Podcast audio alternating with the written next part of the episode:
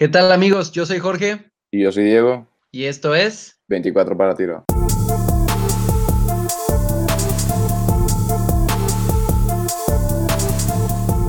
Bienvenidos de vuelta a este nuestro podcast 24 para tiro. Estamos muy emocionados de estar de vuelta y que pues ¿cómo te sientes hoy, Diego?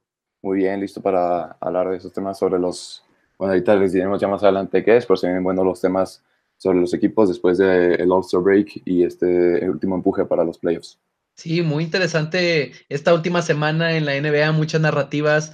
La racha de los Blazers rota por los Raptors, creo que habían ganado cinco juegos seguidos. LeBron James y, los Lakers siguen eh, teniendo problemas, el Miami Heat está haciendo un regreso, muchas cosas que hay, pero el día de hoy nos vamos a enfocar en dos, en dos historias interesantes. Vamos a hablar sobre el, el juego de cuádruple prórroga.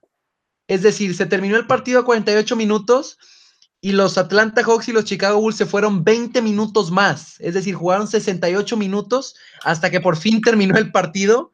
Entonces vamos a hablar un poquito sobre ese juego loquísimo en el que Trey Young tuvo una, pues, pues, tuvo un juego el mejor de su carrera sin duda y también vamos a platicar un poquito sobre los Milwaukee Bucks que tuvieron un excelente viernes porque lograron extender a Eric Bledsoe, firmaron a Pau Gasol y además lograron, con la victoria del viernes sobre los Lakers, lograron asegurar su lugar en los playoffs. Entonces, pues, ¿qué te parece si vamos directo a eso, Diego? Sí, claro, vamos a empezar con los Hawks para ver cómo les fue. Desde el, desde el All-Star Break, eh, los Hawks han estado imparables, sobre todo Trey Young. Trey Young en los últimos cinco partidos desde el All-Star Break ha tenido, ha tenido 30 puntos, 23, 36, 36 y 49 Aparte de tener 10 asistencias en el primero, 8 en el segundo, 8 en el tercero, otras 10 en el cuarto y 16 en el, en el último del cuarto tiempo extra. Trey Young simplemente ha estado imparable para ayudar a los Hawks. Ya lo veo muy difícil que los Hawks puedan pasar a los playoffs porque pues, no, se esforzaron tanto como ahorita en, al principio de la temporada. Pero Trey Young está mostrando esto de, de que mira, tengo, tengo talento, si puedo, no, es para, no es para que me digas que Luka Doncic me está dejando en la sombra y que ese trade nada más lo ganó Mavericks, sino que también lo ganó mi equipo, porque yo le estoy dando mucho para ellos.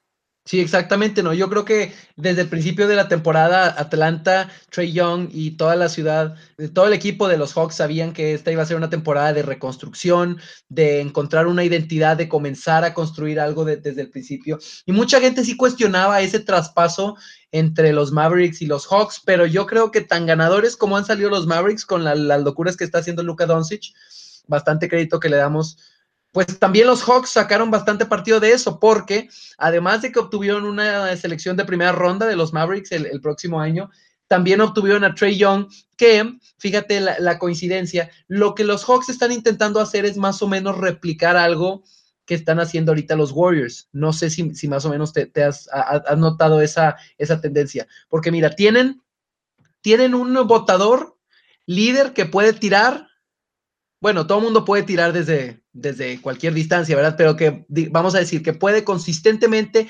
anotar tiros desde cuatro o cinco pies detrás de la línea de triple, y eso es algo que solo vemos al señor Stephen Curry hacer con, con frecuencia y con, con, confianza realmente. Y están, están construyendo un sistema alrededor de él donde puedan tener la cancha con cinco, pues con cinco abiertos, siempre. Están jugando five out, como le llaman, y, no solo es las, las capacidades de, anotación de Trey Young, sino que también sus pases, la clase de pases que está haciendo eh, ahorita en su primera temporada tan pronto son una locura mucho mejores que los que hacía Steph Curry, por ejemplo, en su primera temporada. Y Trey Young está creciendo bastante con los Hawks, tienen un buen sistema de entrenadores para desarrollar jugadores. Lo vimos cómo lo hicieron con hace un par de temporadas, hace cuatro años que ganaron 60 partidos, la mayor cantidad en el este, inclusive más que, que los Cavaliers de LeBron James que se acaban de formar en ese entonces. Y pues están haciendo un bastante buen trabajo. Fue fue una locura de juego, desgraciadamente los Hawks perdieron, los Bulls salieron encima 168 por 161.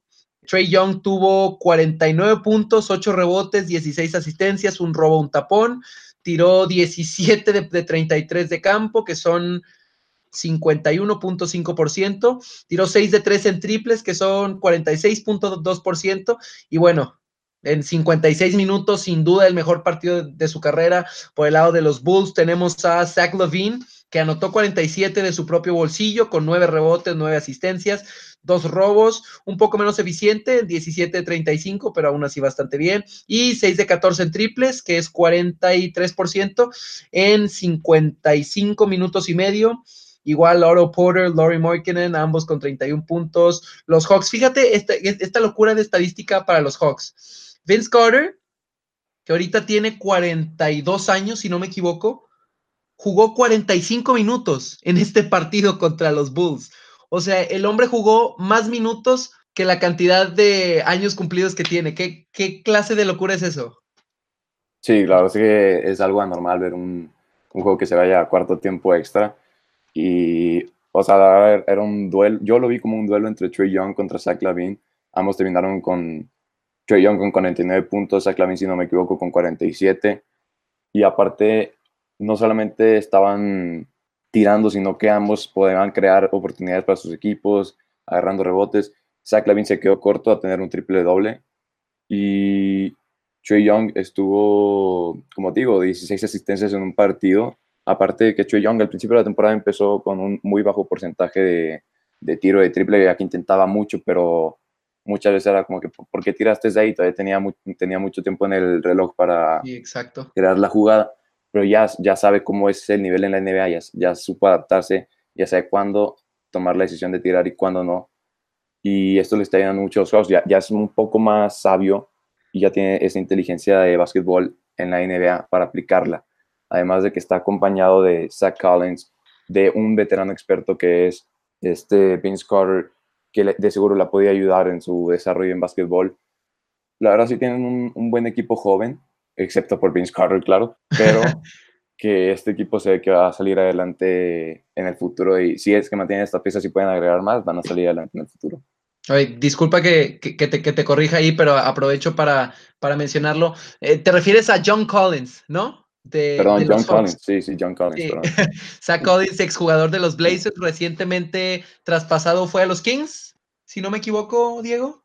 No, Zach Collins sí sigue jugando en los Blazers. Ah, sigue jugando en los Blazers ah, fue Caleb en verdad, sí es cierto. discúlpame. Eh, entonces, bueno, hablamos de John Collins, que también está teniendo una temporada excelente. Obviamente comenzó un poquito, comenzó lastimado la temporada y pues eh, fue una de, las razones por la que también los Hawks comenzaron muy lento.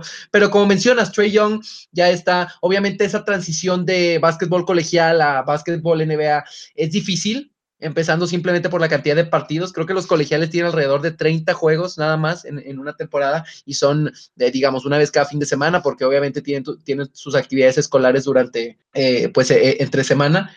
Pero pues Trey Young eh, hasta este momento se ha ajustado muy bien, como tú dices, un monstruo saliendo del All-Star Break. Y vamos a un poquito de, de historia, porque fíjate este dato tan interesante.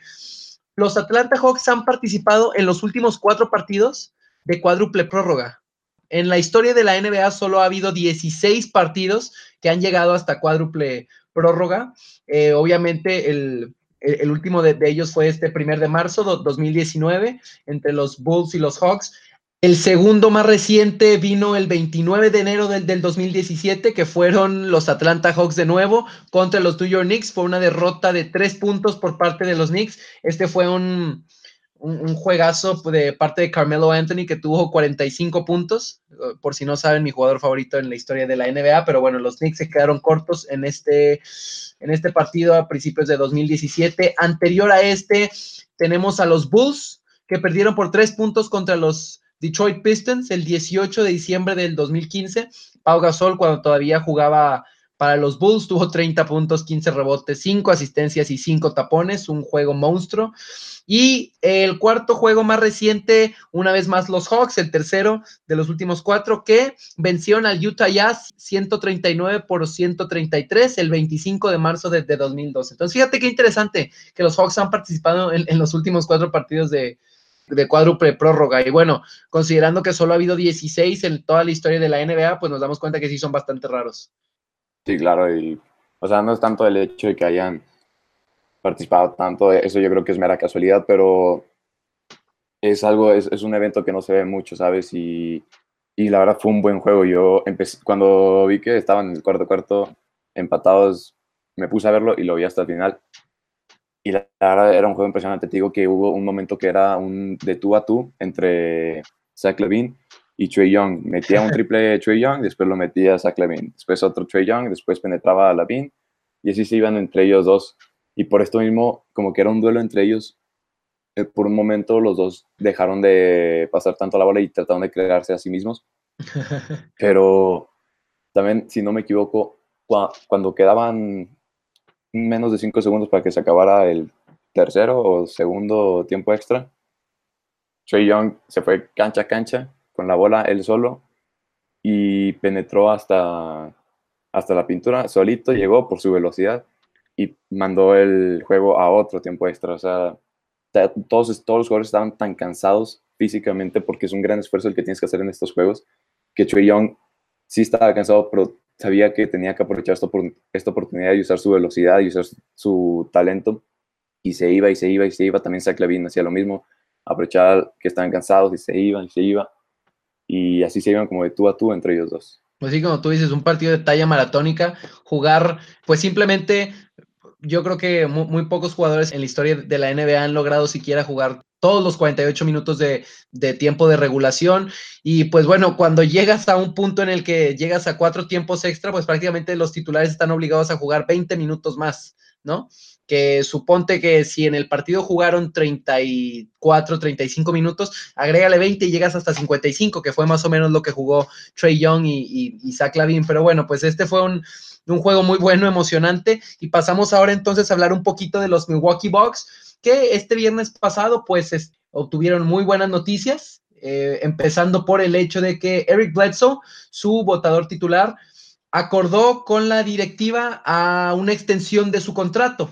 Se llegaron al acuerdo de extenderlo por cuatro años y 70 millones de dólares, algo que pues estoy seguro que, que ayuda a sus oportunidades de también traer de vuelta a Chris Middleton cuando se convierta en agente libre eh, este verano. Entonces, pues bueno, ¿qué piensas tú de esta movida? ¿Crees que le pagaron demasiado? ¿Crees que fue muy poco? Eh, ¿Qué piensas tú del, trato, Diego? Yo creo que es un trato muy justo para ambas partes porque rinde bien Bledsoe para el equipo, lo necesitan.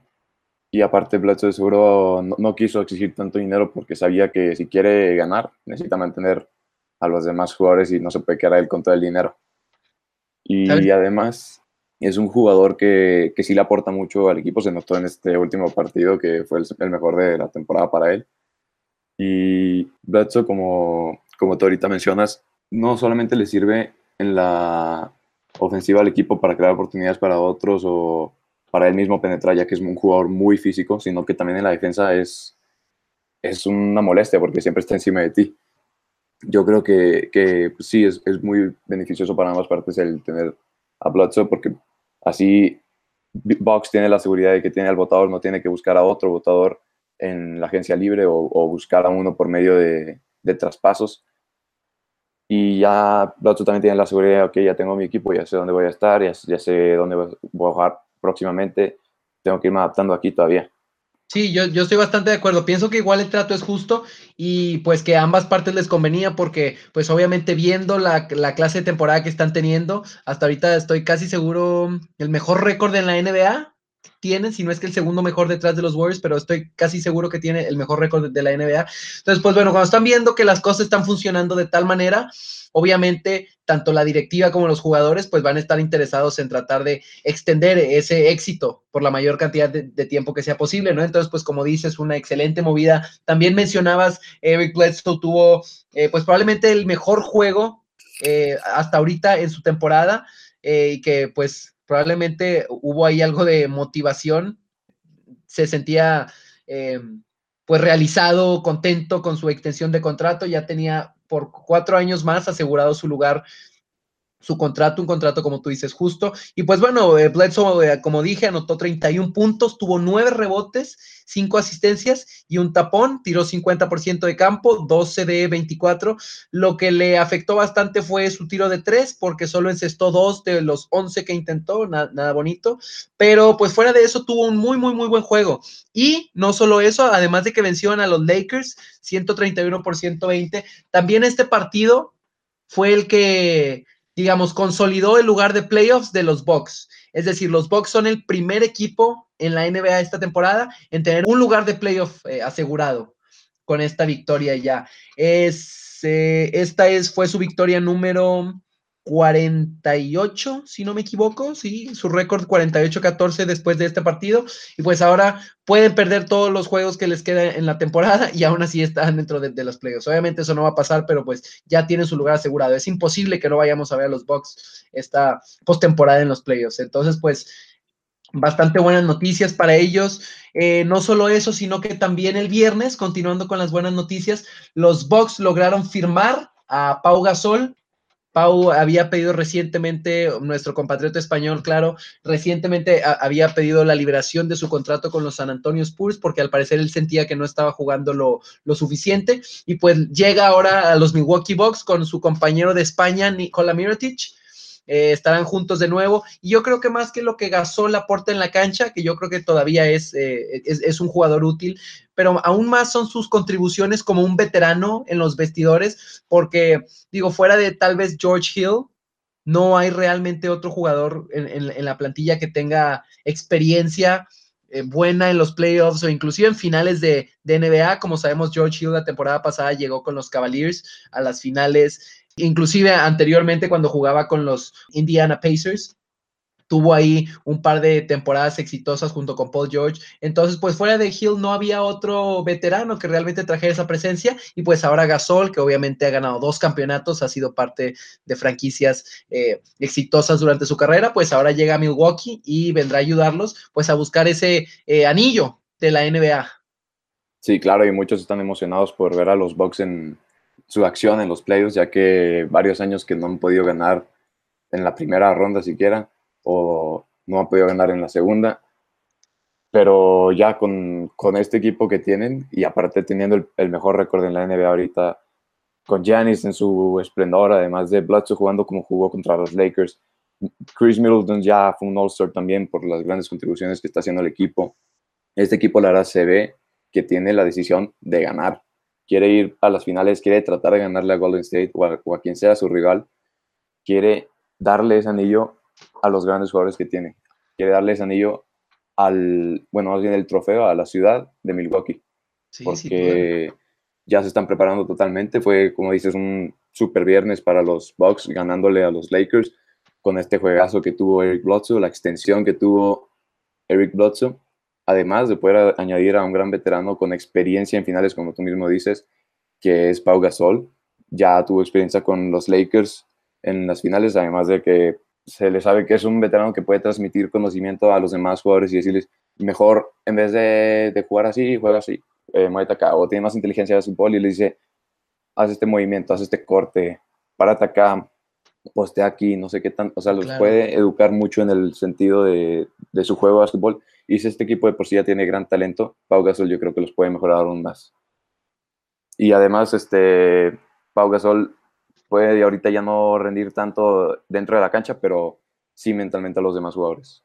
Y, algo bien interesante que, que, pues ahora nuestros compatriotas españoles, ahora el enfoque se mueve a la conferencia este porque ahora pues tenemos como mencioné a Miretich y a Pau jugando juntos, pero también no, olvidemos que Mark Gasol, hermano de Pau, claro, fue traspasado a los Raptors. Y fíjate la casualidad porque los Bucks actualmente ocupan la posición número uno en la conferencia este, mientras que los Raptors ocupan la posición número dos.